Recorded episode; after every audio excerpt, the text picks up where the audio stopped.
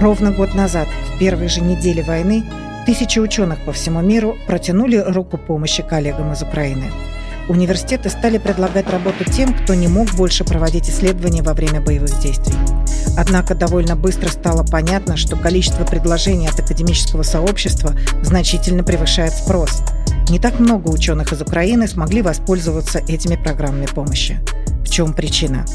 Ученым не выдают виз, или большинство тех, кто хотел и мог работать за рубежом, покинули Украину еще до войны, или им не позволяет пересечь границы закрытый выезд в связи с военным положением. И то, и другое, и третье объясняют мои собеседники. Это биохимик-фармацевт Любовь Пальчак. Ей с огромным трудом удалось добраться до американской лаборатории в Северной Каролине – это Юрий Гагоце, специалист по наноматериалам, профессор университета Дрекслера в Филадельфии. Он не только координирует помощь в релокации ученых из Украины, но и поддерживает тех, кто продолжает заниматься наукой в воюющей стране. Это Анатолий Шиян, кандидат физико-математических наук. Он остался в Виннице и разрабатывает план возрождения украинской науки в перерывах между отключениями электричества. С ними мы также обсудим, в каком состоянии была наука в Украине в последние годы и какое будущее у нее возможно. С вами Ольга Орлова, и это подкаст «Вторжение. Наука во время войны». В феврале 2022 Любовь Пальчак была аспиранткой Харьковского фармацевтического университета, но жила и работала в Краматорске, где были учебные лабораторные базы Донецкого медицинского. После эвакуации в Польшу Люба нашла лабораторию в США, которая предоставила ей временную позицию. Правда, научную визу она получить так и не смогла. Ей не удалось убедить американских чиновников, что она хочет вернуться в Украину. Профессору, который решил Любу взять на работу, пришлось выступать ее финансовым спонсором, чтобы она могла приступить к исследованиям хотя бы в статусе беженки. Это единственное, чего она добилась от визового отдела Министерства иностранных дел США – в Украине у Любы остался муж, который восстанавливает разрушенные бомбежками электросети, и студенты, с которыми она занимается дистанционно. Она продолжает поддерживать профессиональные связи с Донецким медицинским университетом, который уже однажды пережил эвакуацию. После 2014 года ВУЗ переехал на территорию подконтрольной Украине и отстраивал свою деятельность с нуля. Справится ли университет еще раз с таким тяжелым восстановлением, Люба не знает но надеется после войны вернуться к коллегам. Вот ее рассказ. Решение было принято 24 февраля после того, как упала э, первая бомба в Крам... на Краматорский аэропорт. Это особенное чувство, когда ты э, ощущаешь эм, удары тяжелой техники и ты понимаешь, и когда есть анализ того, что э, происходит э, вокруг, э, ты понимаешь, что надо уезжать. Я понимала, что это надолго. И часть моей семьи э, находилась в Бахмуте, часть в Краматорске, э, часть в Мариуполе. Э, это все Донецкая область. Э, я понимала, что ни в одном из этих мест э, сейчас не будет безопасно. И я вместе с моим шестилетним на тот момент сыном э, села на эвакуационный поезд, э, который ехал во Львов. Вместо 12 часов мы ехали 36 то есть два дня в поезде, э, в купе вместо четырех э, людей находилось 15, потому что в тот момент все старались э, выехать эм, также в, поезде физически не могли работать туалеты, все проходы были заполнены людьми, и было очень сложно всех накормить, всем организовать безопасное такое пространство. Дальше, после того, как мы все-таки добрались во Львов, мы поехали в Варшаву. Также я выезжала, потому что я понимала, что поблизости с моим домом в Краматорске, в Бахмуте нет бомбоубежища. Это бомбоубежище, которое э, доступно было бы э, Э, для нас э, оно отсутствовало, и я понимала, что в бомбоубежищах нельзя находиться э, ребенку, потому что у нас был такой опыт, когда мы добрались до Львова, и когда во время воздушной тревоги мы там сидели с моим сыном, поэтому это было ключевым, то, что сподвигло ехать дальше. То есть вы покинули Украину, потому что вам нужно было вывести ребенка в безопасное место, когда вы очутились в Польше, а, как вы решили, как у вас появился шанс а, продолжить вашу профессиональную научную деятельность? Э, это первое, э, о чем я задумалась, когда мы добрались до э, безопасного места, потому что мне очень хотелось продолжать свою работу, мне очень хотелось продолжать быть в науке. И очень здорово, что эм, достаточно быстро ученые э, сгруппировались вокруг проблем э, украинских ученых э, создалась специальная база, где лаборатории и большие ученые выкладывали вакансии, которые, какие у них есть в лабораториях, э, описывали, э, чем они занимаются. И я создала резюме, сопроводительный лист и отправила их именно в ученому, который занимается тем вопросом, который меня очень интересовал долгое время, наномедициной. Это был э, Александр Кабанов. И спасибо ему огромное, э, потому что э, ответ на мой запрос пришел очень быстро, и он оказал очень большую поддержку как эмоциональную, для меня как э, в мотивации ученого, что надо продолжать э, работать в моей сфере, надо э, не забывать о фармации и стараться ее развивать. Ну, естественно, как большую-большую человеческую поддержку, потому что я смогла оказаться в его лаборатории и сейчас заниматься исследованиями вместе с его исследовательской группой. А сколько у вас времени а, занял процесс а, попадания из Европы, из Польши в Северную Каролину, в университет в Чапл-Хилле, в котором работает Александр Кабанов, куда он вас в свою лабораторию взял? Сколько времени это заняло? Александр Кабанов мне ответил практически сразу на, в ответ на мое письмо. Это было 17 марта. 17 марта запустился процесс э, оформления документов, э, оформления визовых документов. Э, но, к сожалению, первое, что было наиболее тот путь, которым проходит большинство ученых, а это при, э, приезд в Соединенные Штаты через визу категории G, G1, э, которая является неиммигрантской визой, и на которую делались все документы, стандартная процедура для большинства вузов американских, но в этой категории визы в посольстве мне отказали, поскольку я не могла демонстрировать э, гарантии того, что через год я смогу вернуться домой, то есть вам отказали в визе J1? Мне отказали в визе G1, э, и после этого э, университет Северной Каролины и Александр Кабанов, они э, не смирились с этим решением. И поскольку существует программа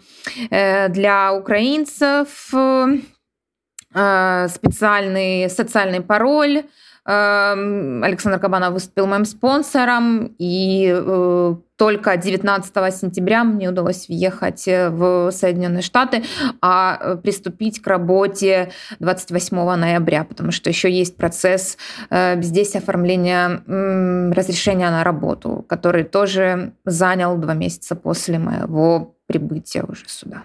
Знаете ли вы какие-то другие примеры ваших коллег э, из Украины, ученых, которые попали в Соединенные Штаты, в университеты, э, успешные или неуспешные, или попытки, которые не получились?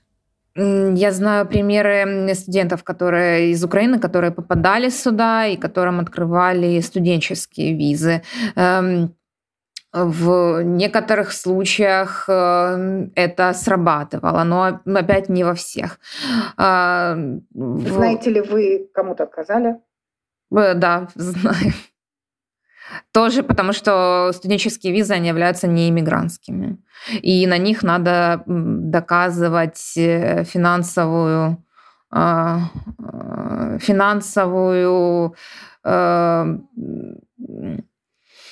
способность, что студент может оплатить? Да, э, ну, не студент или его родители могут э, финансово поддерживать э, весь период нахождения в Соединенных Штатах. А сейчас для украинских граждан доказать это тоже является очень большой проблемой и очень непростым вопросом. А у вас в Украине остался муж. А чем он занимается сейчас? А, мой муж э, специалист эм, в энергетике, он обеспечивает э, безопасную и стабильную работу электросетей. Сейчас он восстанавливает э, те разрушения, которые наносятся нашим электрическим эм, сетям для того, чтобы обеспечить людям электроэнергию. И э, когда она есть стабильная, нам кажется, что э, это очень э, очень незначительно, и мы можем прожить без нее, когда ее нет. Сейчас история показывает, что... Жизнь парализована. Да, да, да, жизнь парализована, невозможно делать ничего совершенно, поэтому он находится в Украине и всеми силами старается изменить э, те разрушения, этот дискомфорт, которые приносят эти разрушения людям. Планируете ли вы, хотите ли вы продолжить заниматься наукой в Украине? Очень хочется, очень хочется верить, что будет где ей заниматься, очень хочется верить, что будет с кем ей заниматься. Э, и, конечно, восстановить э, то, что э, сейчас усиленно разрушается, очень хочется. Я знаю, что вы продолжаете заниматься дистанционно со студентами в Украине. А, кто, кто эти студенты? Почему вы это делаете? Это студенты-медики, с ними я продолжаю заниматься фармакологией.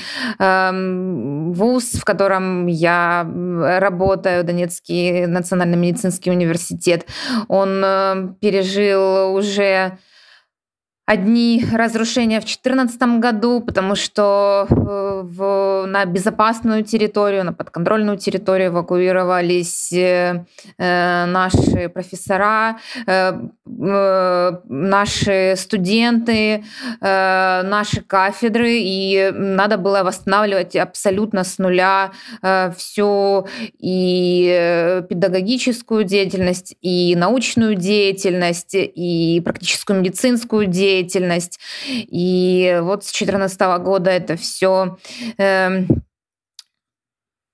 шаг за шагом э, в меру своих, э, в меру своих сил, э, которые вкладывались в огромном количестве. Наш Эм, наш коллектив старался делать, и теперь э, в городах э, Славянск, э, в, в городе Лиман наши базы разрушены. И, конечно, это, это сказывается на том, насколько остается в людях энергии восстанавливать все это снова. Студенты наши замечательные, они продолжают интересоваться, несмотря ни на что, и на все трудности, которые выпали, и на их, э, на их жизненном пути, э, потому что большинство из них тоже э, жили, находились в Донецкой области, находились в Краматорске, им всем пришлось поменять место нахождения, и их семьи в большинстве своем тоже пострадали далее. И тем не менее они стараются учиться, интересоваться. Эм, им интересны новые формы обучения. Мне бы очень хотелось э, найти для них какое-то такое безопасное, э, безопасную среду, э, где они максимально свой интеллектуальный потенциал смогли бы раскрывать. История, которую рассказала Любовь Пальчак, довольно типична. Парадокс ситуации с учеными из Украины заключается в том, что попасть туда, где есть много университетов и открытых вакансий, в США, Британию, Канаду, сейчас очень трудно. Академическая солидарность живет в соответствии со своими законами, а визовые правила – со своими. А в европейских странах или в Израиле, куда въехать гражданам Украины проще, как раз намного меньше университетов и возможностей для работы. Но это не единственная причина, по которой из Украины в западные университеты едет не так много ученых. Есть еще и внутри украинские проблемы. Об этом мы говорили с директором Института наноматериалов Университета Дрекслера в Филадельфии Юрием Гагоци. Юрий родился в Киеве. В 90-е уехал работать на Запад.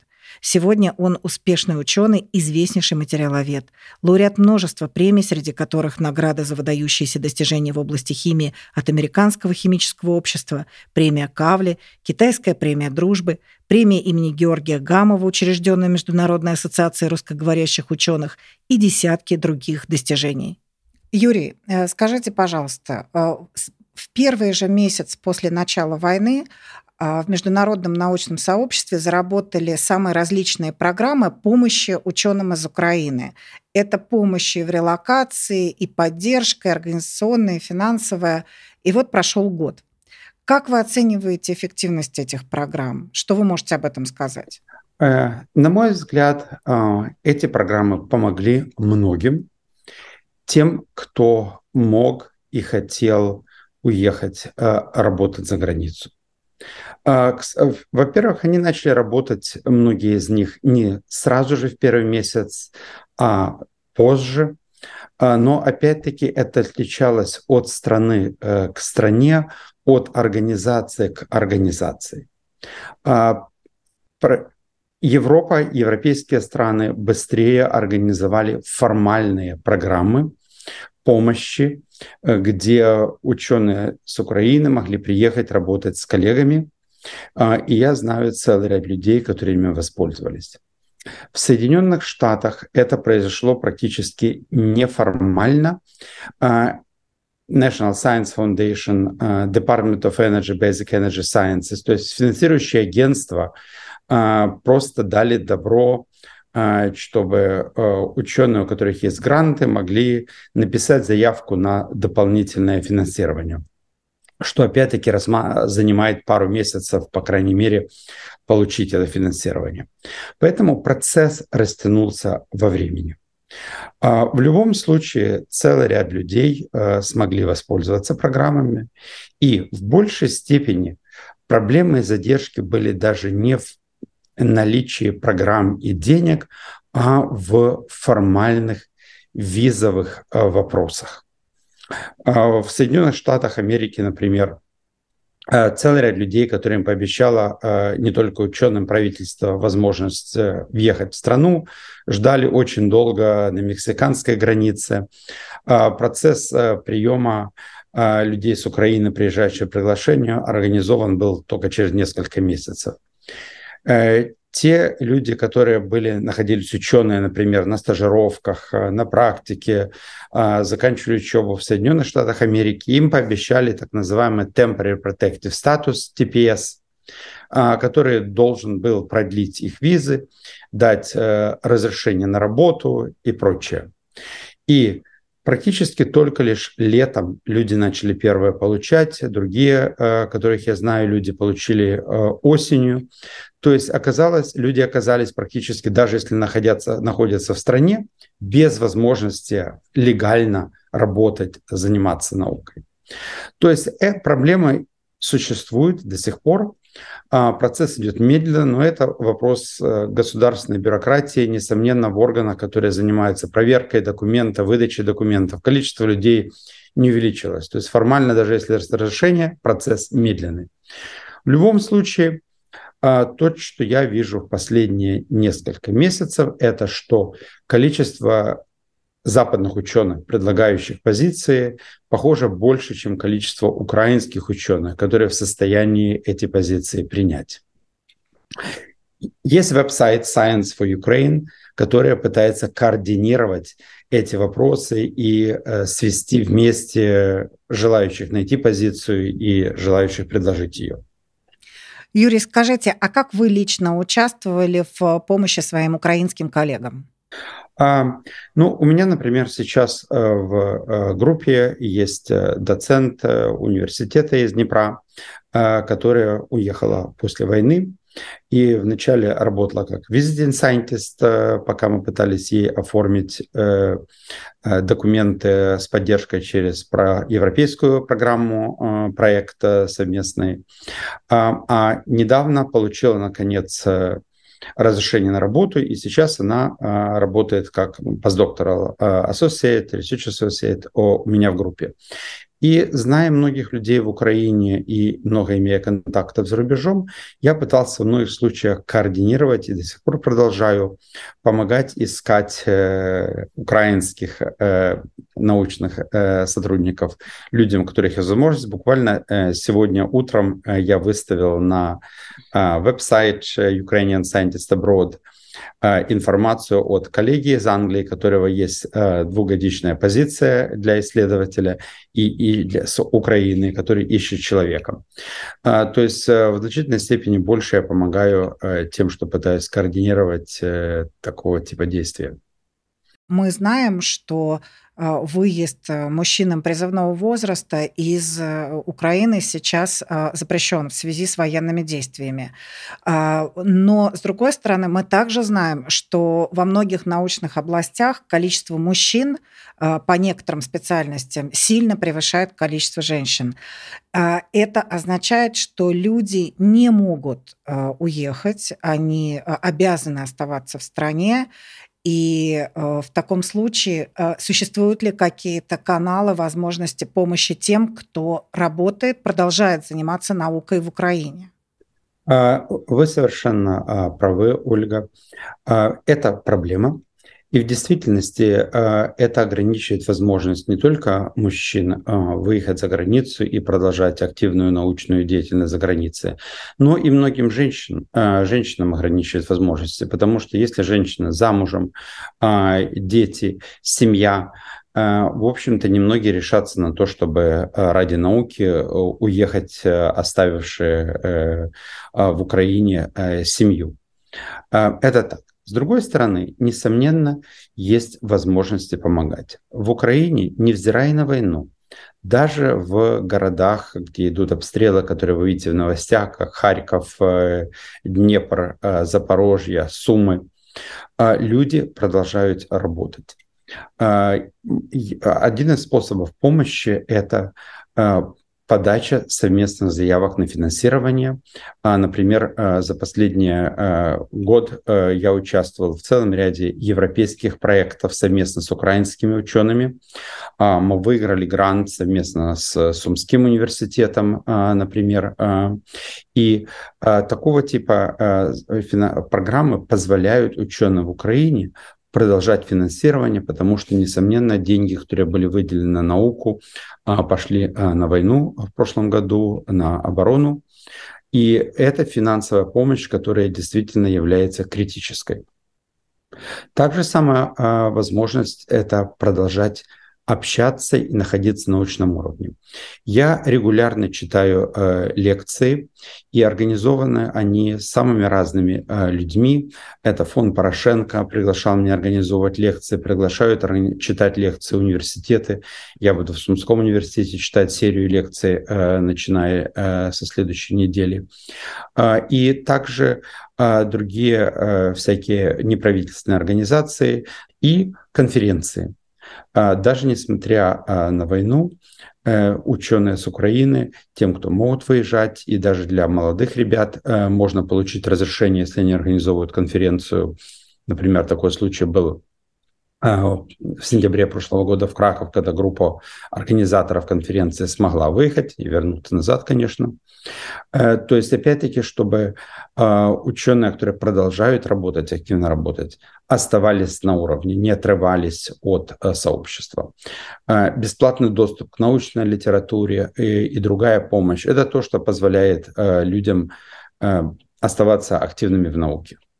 Я рад видеть, что публикуются статьи. Сами в прошлом году опубликовали статью с украинскими коллегами. Еще одну статью недавно приняли. Должна появиться в одном из ведущих журналов Американского химического общества в ближайшую неделю-две. А, Юрий, а вот вы сами сказали э, чуть раньше, что э, оказалось, э, что программ, которые предлагают позиции для ученых из Украины, в мире сейчас больше возможностей и мест, чем э, самих ученых, просто физически, да, количество. И с одной стороны, мы уже понимаем, да, что это связано с тем, что не все могут покинуть э, сейчас страну. С другой стороны, с другой стороны, э, некоторые координаторы этих программ говорили э, с сожалением и горечью, э, что достаточно сильные ученые покинули Украину до еще февраля э, 2022 года, и это происходило, вот утечка мозгов происходила последние несколько десятилетий десятилетий. А, поэтому а, наука в Украине, э, стране, которая вела, э, в общем, войну и находилась в состоянии борьбы гораздо раньше, с 2014 года, а, наука была подорвана. Скажите, в каком состоянии это было, вот как вы наблюдали, как вы оценивали состояние украинской, украинской науки на э, момент прошлого года? Ну, я уехал на Запад, сначала в Европу, и после путешествия по миру а, остановился в Америке в 96 году. Но все это время я поддерживал контакты с коллегами Украины, а, был совместный ряд проектов, а, грантов, писали статьи э, периодически вместе и с э, институтами Академии наук, и с университетами, и с э, малыми наукоемкими предприятиями. А, поэтому, в общем я пытался оставаться в курсе. В действительности а, в науке был распад, и это была одна из причин, почему я не вернулся а, в Украину в 90-е годы, потому что меня интересовало заниматься действительно первоклассной наукой, и возможности там были ограничены. Финансирование науку, к сожалению, продолжало снижаться, и в результате этого в действительности многие годы в науке в Украине был застой. А, мирового класса работ было мало.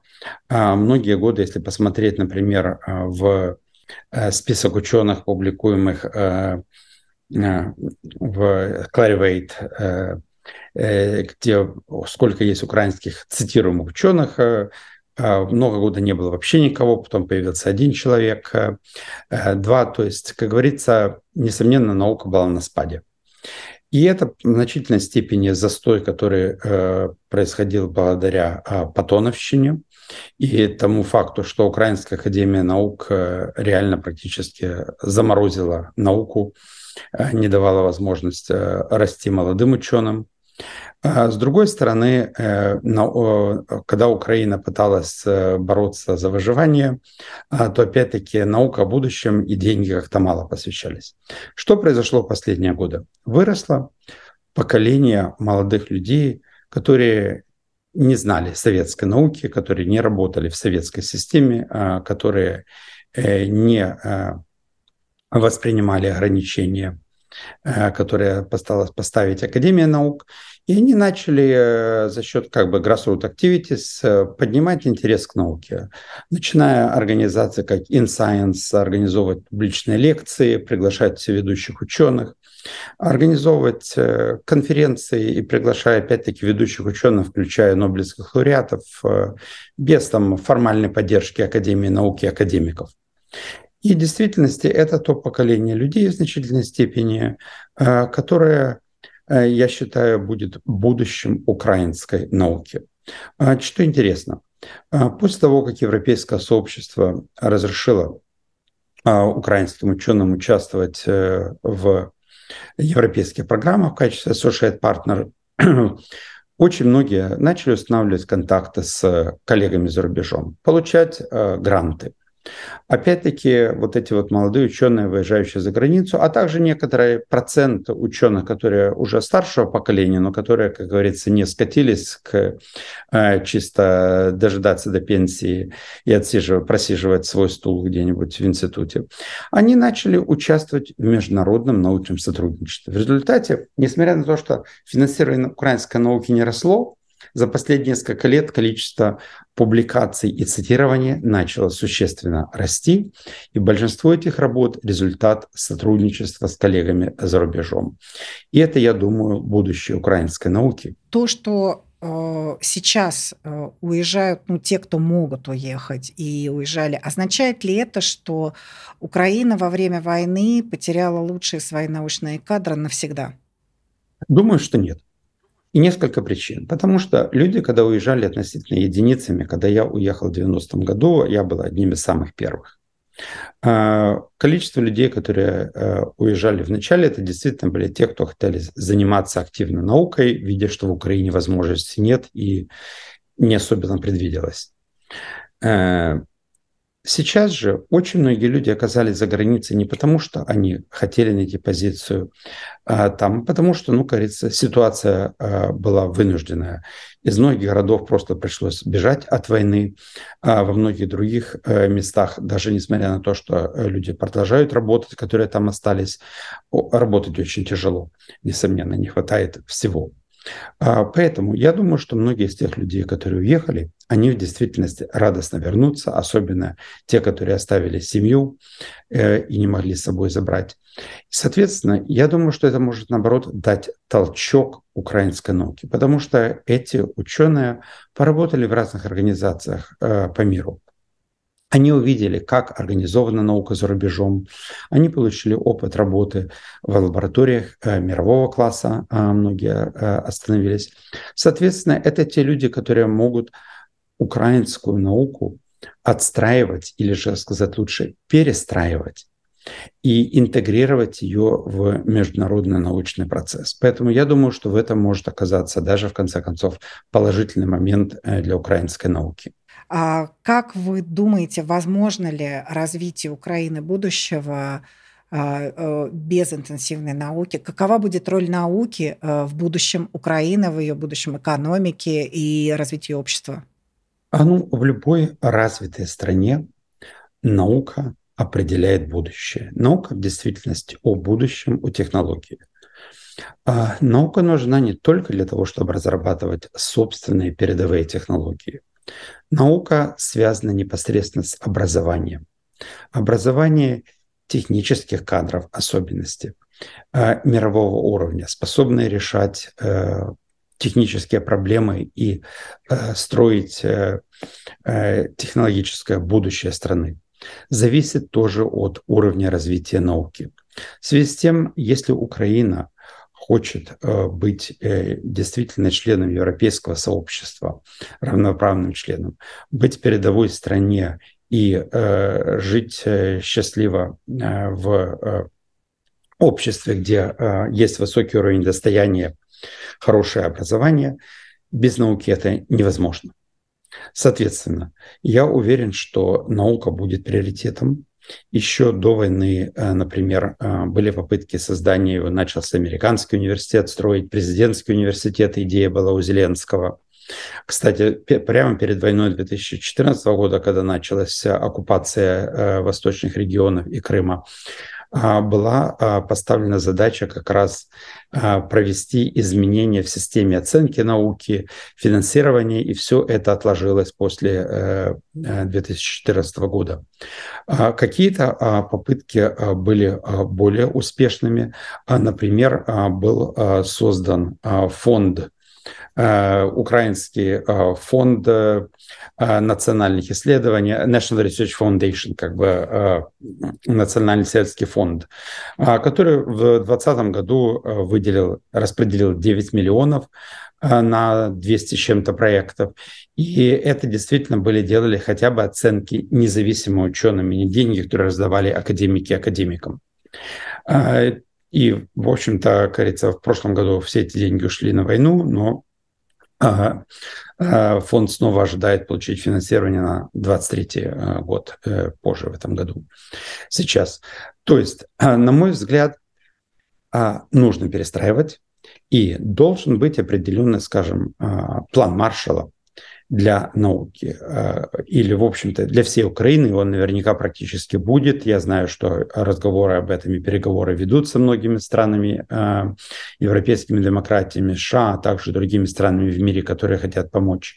И поэтому наука действительно должна стоять там отдельной строкой, отдельным разделом, э, потому что это то, что будет в действительности определять будущее Украины и процветание без науки, без э, образования, высшего образования хорошего э, представить себе очень трудно. План Маршала для науки Украины может сработать в том случае, если произойдет избавление от тяжелого наследия, которое украинская наука получила в 90-е, считает мой следующий собеседник, кандидат физико-математических наук, доцент Винницкого национального технического университета Анатолий Шиян. Деградация университетов, фальшивые диссертации – Разрушенная приборная база – это то, с чем будущее не построишь.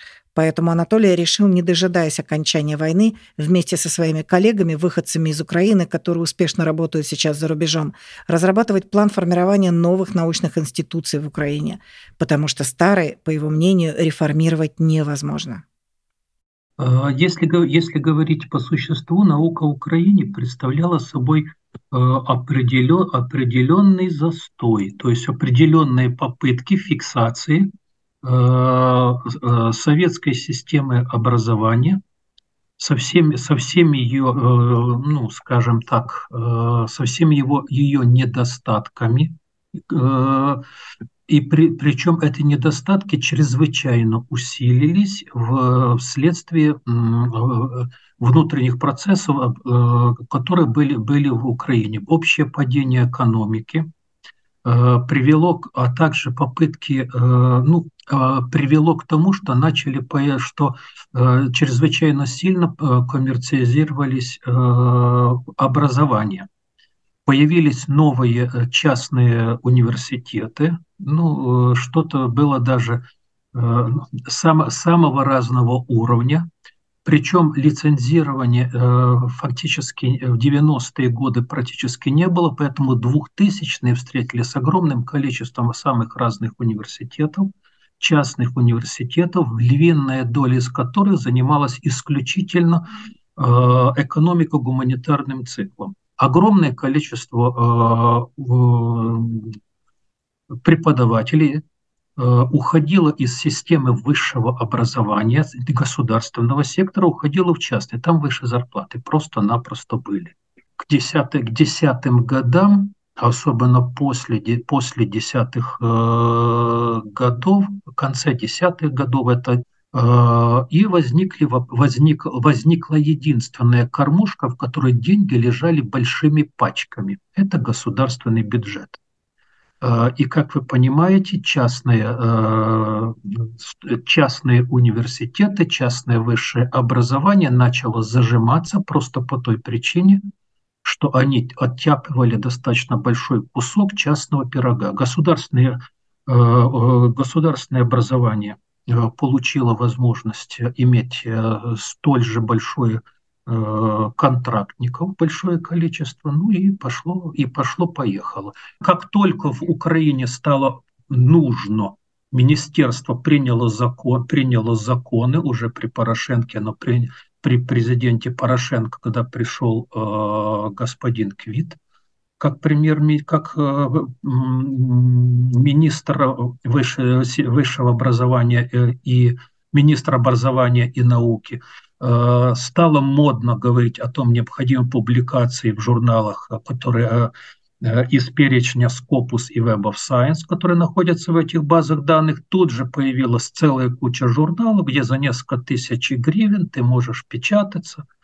В Они... этом в этом смысле Украина оказалась не уникальной, Абсолютно. потому что платные публикации в журналах это мусорные, э, в России это называется мусорные журналы. Да, да, конечно, конечно. Китайские, индийские, э, российские. Да, совершенно верно. Анатолий, в России, в России с такими публикациями э, начал первую борьбу, это было а, такое вольное сетевое сообщество Диссернет. Э, был ли аналог Диссернета в а, научной аналог системе Украины? был и есть в Украине. Э, перед ковидом был достаточно, достаточно хорошо известен. Люди работают. Э, естественно, людей, которые этим заним, пытаются занима, заниматься, их преследуют. Э, во всех вещах. И, естественно, ну, что вам сказать, э, министр образования и, э, и науки в Украине, госпожа Гриневич, когда была, когда ее поймал украинский диссернет на том, что она две, две публикации имела с, с плагиатом, то есть это не ее публикация, она в Фейсбуке написала очень прямо. Э, она писала, ну, я же не имею, я же работала в это время э, руководителем комитета по образованию и науке в Верховной Раде, я же не могла в парламенте Украины, я же не, я же, у меня времени не было, я же не могла, но я обещаю, что я не буду их использовать в своей докторской диссертации, сам читал это. Огромнейший скандал был с э, женой тогда вице-премьера по гуманитарным вопросам господина Кириенко, когда жена не только имела плагиат, но и писала о том, что элементарные частицы имеют свою душу и э, разум и так, и так дальше. То есть на, на полном серьезе это был, как так сказать, курс. Об этом э, отделение э, физики Академии наук э, писало при этом, э, обратилась в ВАК, чтобы не давать ей доктора наук, но она успешно получила доктора наук, потому что муж, естественно, и так дальше. Это, это все это, это вопросы науки. И, кстати говоря, эти вопросы науки, каса... наука же у нас идет и через, э, не только через высшее учебное заведение, но, но тогда в министерстве с, с, стыкались между, сходились между собой и э, наука э, из Академии наук. Наука из Академии наук. Здесь очень важный момент заключается в следующем. Экспериментальная аппаратура не обновлялась с 1990 года. Что в это время, что на это время было, то в принципе осталось всюду.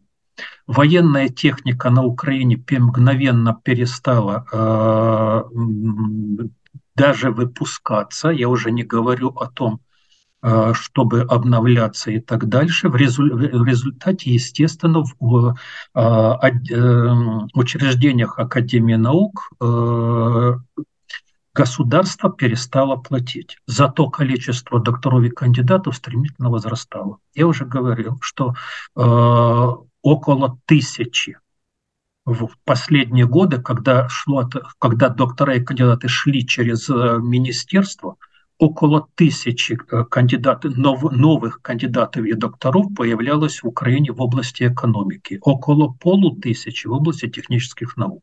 Как раз там, где не было ни одного движения. Вот если говорить именно про институциональное устройство науки в Украине, какая наука нужна Украине для того, чтобы Украина развивалась э, динамично? Что это должно быть? Для этого должна быть просто наука просто должна быть должна присутствовать, причем наука, к э, огромному сожалению, для многих, для некоторых, по крайней мере, это, ну, скажем так, всепланетное явление. Об этом, кстати, писал первый президент э, Академии наук Украины Вернадский. «Ноосфера. Развитие научной мысли как планетное явление» его известная книга. И множество э, таки, таких вещей. То есть наука должна быть, причем она должна двигаться по стандартным научным правилам, научным законам, э, находиться в русле, в мейнстриме научного, э, научного движения в э, мировой, мировой науке. Но для того, что для того, чтобы она была, нужно строить, начать, начать строить в Украине э, развитое государство. А начать а... строить. Да, это трудно. Я знаю, ну, что, я знаю, что вы со своими коллегами, э, которые э, являются учеными за рубежом, э, пытаетесь разрабатывать некоторую программу, связанную с наукой в будущей Украине. В чем суть этой программы? Что вы хотите? Как вы видите это развитие? Нам нужно сказать, что науку в Украине нужно не восстанавливать, а начинать все сначала. Да, часть людей, возможно, они будут поддерживать, они, они смогут частично интегрироваться, но опять-таки я, я говорю, что это исключение, а не правило. Что Люди такое. Э, что такое в сначала? Как вы видите эту конструкцию? Как вы видите устройство я сначала? Вижу, я, вижу это, я вижу эту конструкцию э, достаточно просто. Нужно, э, чтобы часть людей просто-напросто закончила иностранный университет. То Для есть, начала. То есть первое – это получение первое западного, получение, западного получение опыта ну, можно и восточного, и учитывая Японию, то есть здесь трудно сказать, развита... Япония, Сингапур, да, понятно, да. Университеты развитых стран, причем не э, третьестепенные, а именно перво, первостепенного уровня. Должно быть достаточно большое количество этих людей. Это, вопрос, это вопрос квалифицированных кадров, помимо этого. Помимо, помимо этого, когда, когда э, эти, эти квалифицированные кадры появятся через несколько лет, нужно озаботиться возможностями для того, их поддержки в Украине. Но вы меня простите, условия для их поддержки должны быть не хуже, чем находятся в заграничных, ну, в развитых странах. Может быть, э, не, я не говорю, что они должны быть много лучше или просто лучше, но то точности такие же. Вот сейчас а, в Европе а, миллионы беженцев из Украины, где среди, среди которых есть студенты. Есть, и да. эти студенты попадают в западноевропейские вузы. Да, попадают. А, является ли это эта молодая часть вот э, ребят, которые там учатся, могут ли они сыграть потом существенную роль в становлении научной системы в Украине? Существенную нет. Почему? Государство, а, понимаете, в чем дело? Можно, мы, э, ну, существует э, и во времена Советского Союза такой анекдот. Что будет, если взять э, все заводы Швейцарии или, или Швеции, или любой другой европейской страны, или развитой, и перенести в Африку? Ответа ничего не будет. Швейцарцы построят все новые заводы, шведы построят все новые заводы и, начнут, и продолжат спокойненько себе развиваться дальше. А в Африке, а в Африке эти все заводы, эти вся техника, это все вещи зарастут бурьяном, зарастут, зарастут бананами и так дальше. Это, подчеркиваю, это анекдот.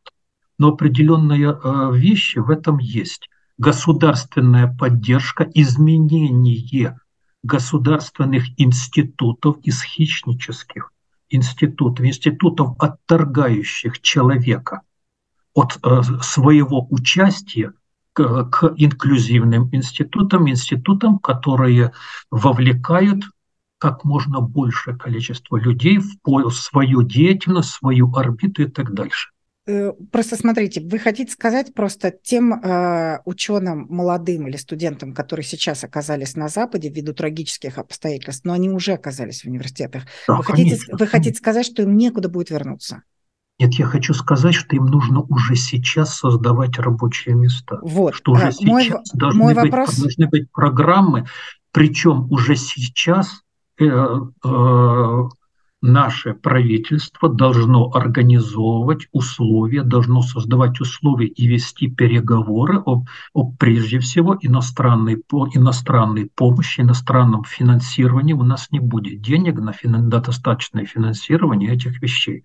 Но вместе с тем, э, согласно э, совместными программами, используя совместные программы, вовлечение Украины в миров, мировой, мировые научные э, коллективы и все остальное, причем работа будет делаться, реальная работа high technology, прорывных, прорывных, на прорывных направлениях делаться в Украине, и украинские заводы будут э, тоже могут быть э, Э, готовы, готовы для участия э, в мировом разделении труда, простите меня, это нужно готовить уже сейчас.